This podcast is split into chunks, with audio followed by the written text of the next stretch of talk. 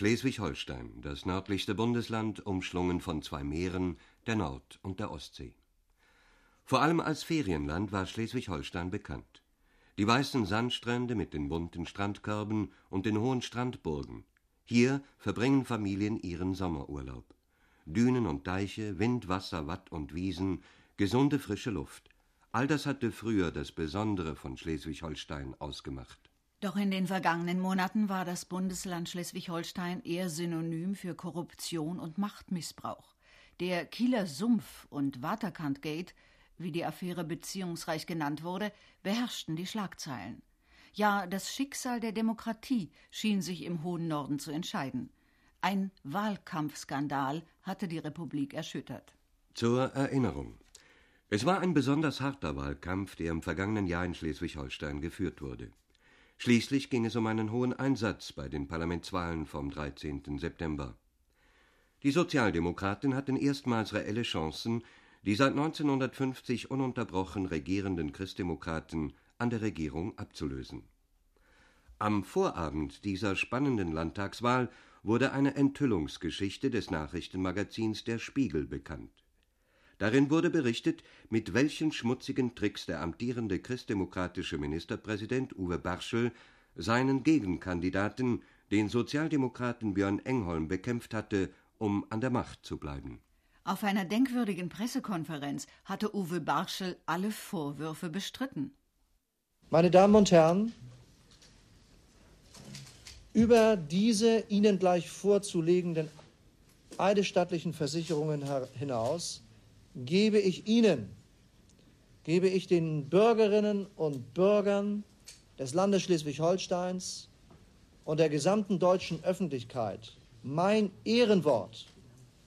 Ich wiederhole, ich gebe Ihnen mein Ehrenwort, dass die gegen mich erhobenen Vorwürfe haltlos sind.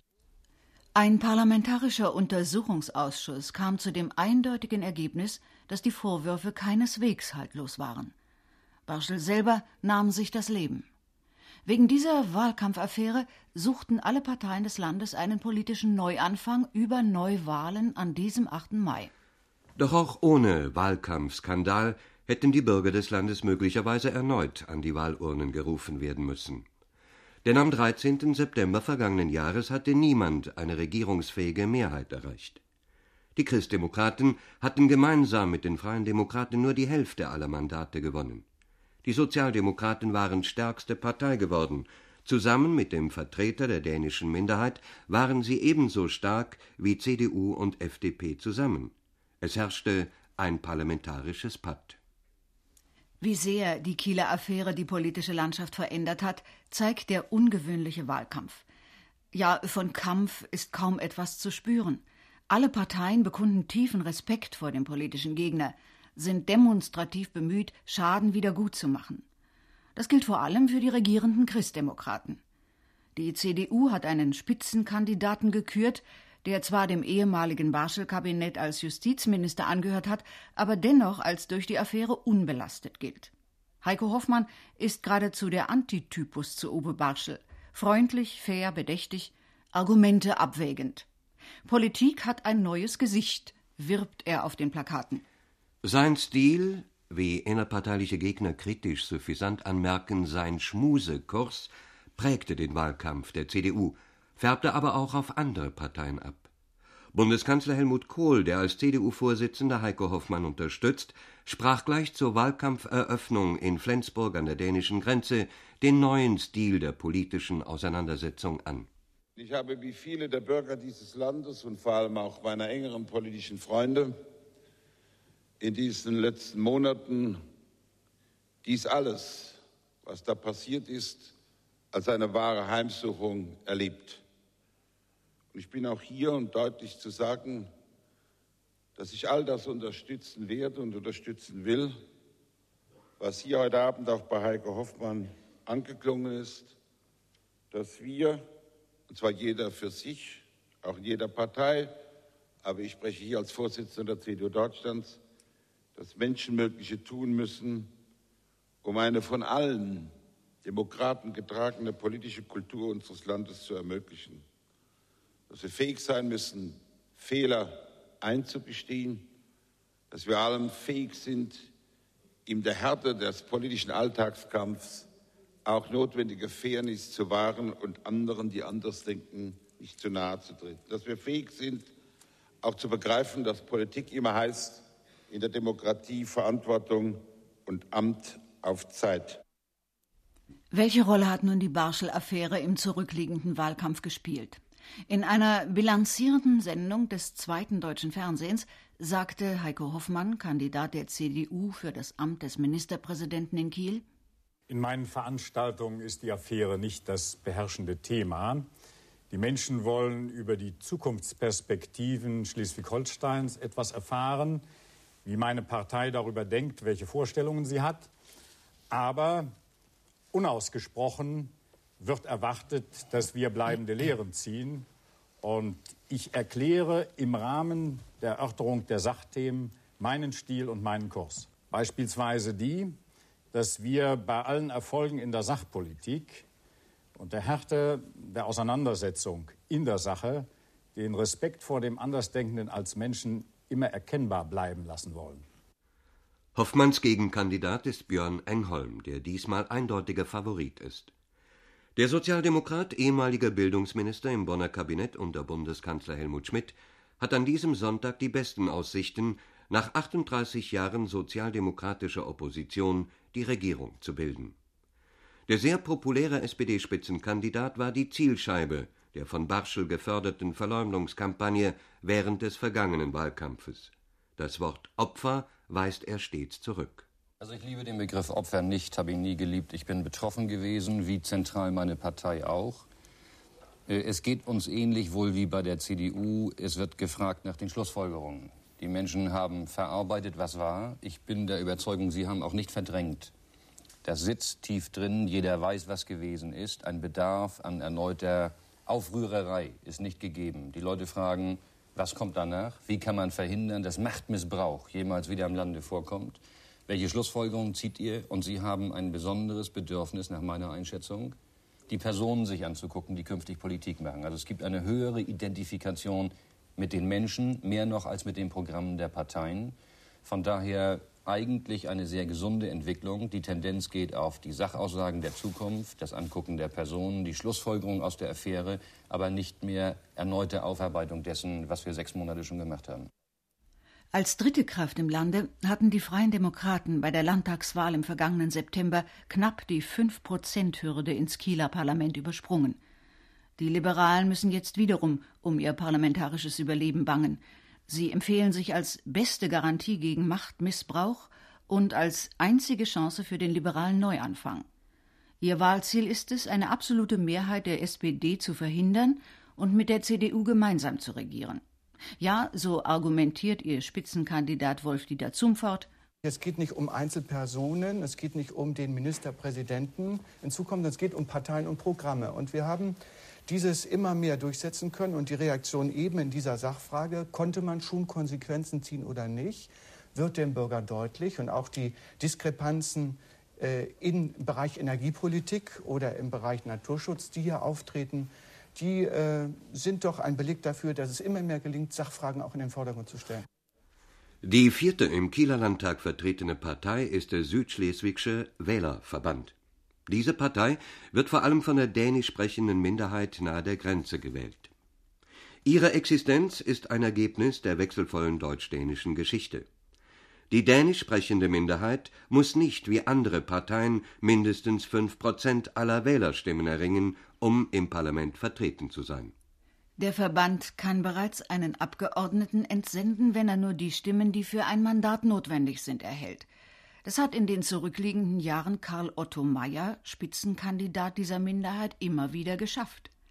Und diesmal braucht er sich, wenn man Umfragen glauben darf, keine Sorgen zu machen, dass ihm dies wieder gelingt. Wegen des parlamentarischen Patz hatte Karl Otto Meyer in den zurückliegenden Wochen eine besonders wichtige Rolle gespielt, umworben von den beiden großen Parteien. Er hat keinen Zweifel gelassen, dass sein Herz links schlägt aber im Interesse seiner Minderheit sucht er ein gutes Verhältnis zu allen Parteien. Deshalb zieht er diese Konsequenz aus der Barschel-Affäre. Also die schmutzigen Aktionen spielen keine Rolle. Die Konsequenzen aus der Affäre spielt eine Rolle. die Konsequenzen, die wir wirklich ziehen sollen. Und da fragen die Wähler in unseren Versammlungen, besteht nach dem 8. Mai endlich mal eine Möglichkeit, dass gesellschaftspolitisch wichtige Fragen durch breite Mehrheiten im Parlament getragen werden. Also eine Zusammenarbeit über die Blockgrenze hinweg, eine Zusammenarbeit auch in entscheidenden gesellschaftspolitischen Fragen zwischen Regierungsfraktion und Oppositionsfraktion.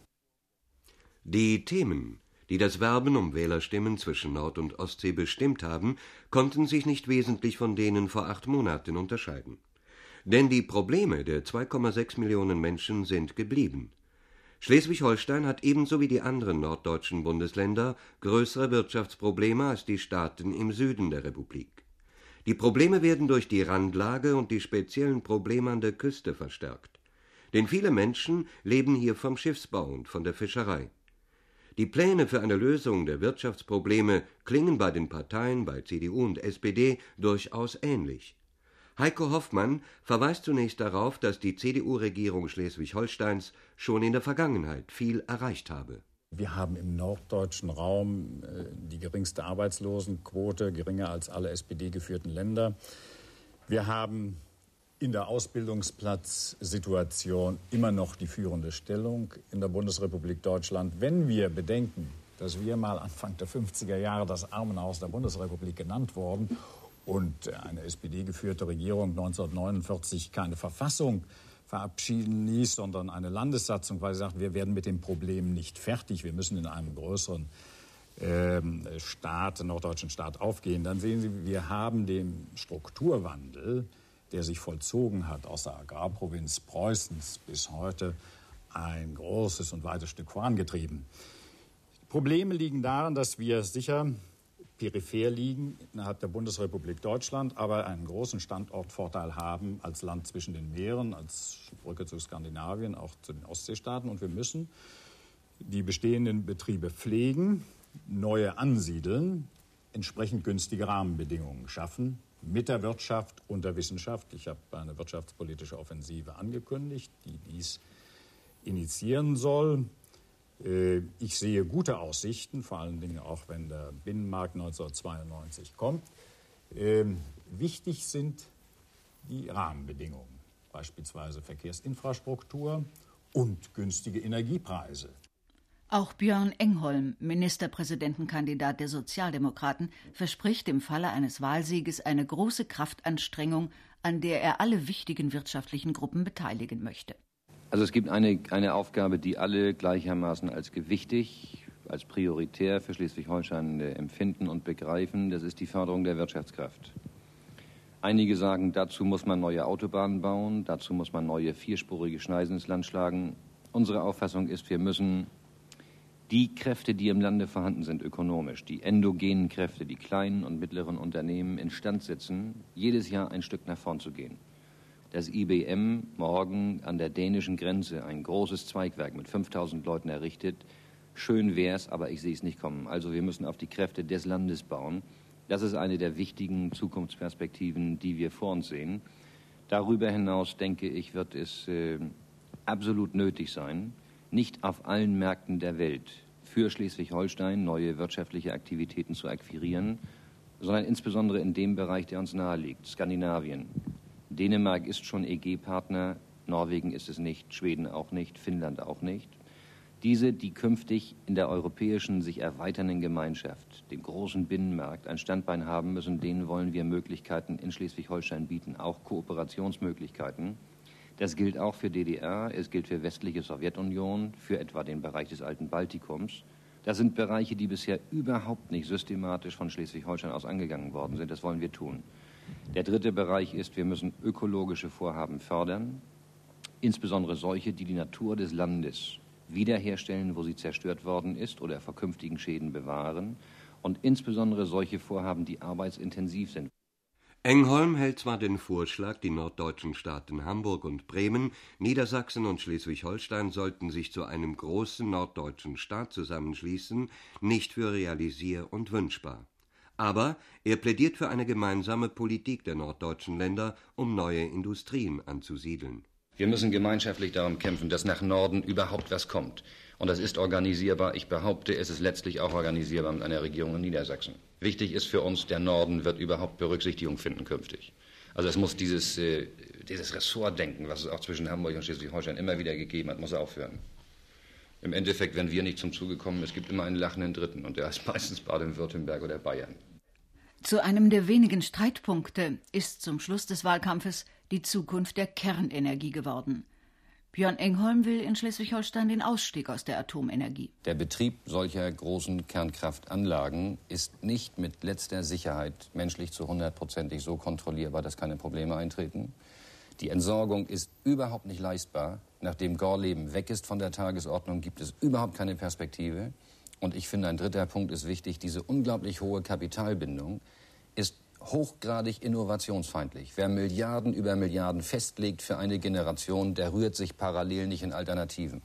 Also denke ich, der Ausstieg macht mehr Sicherheit und bringt auch mehr zwangsweise Innovation in der Frage der Energieerzeugung und Verteilung.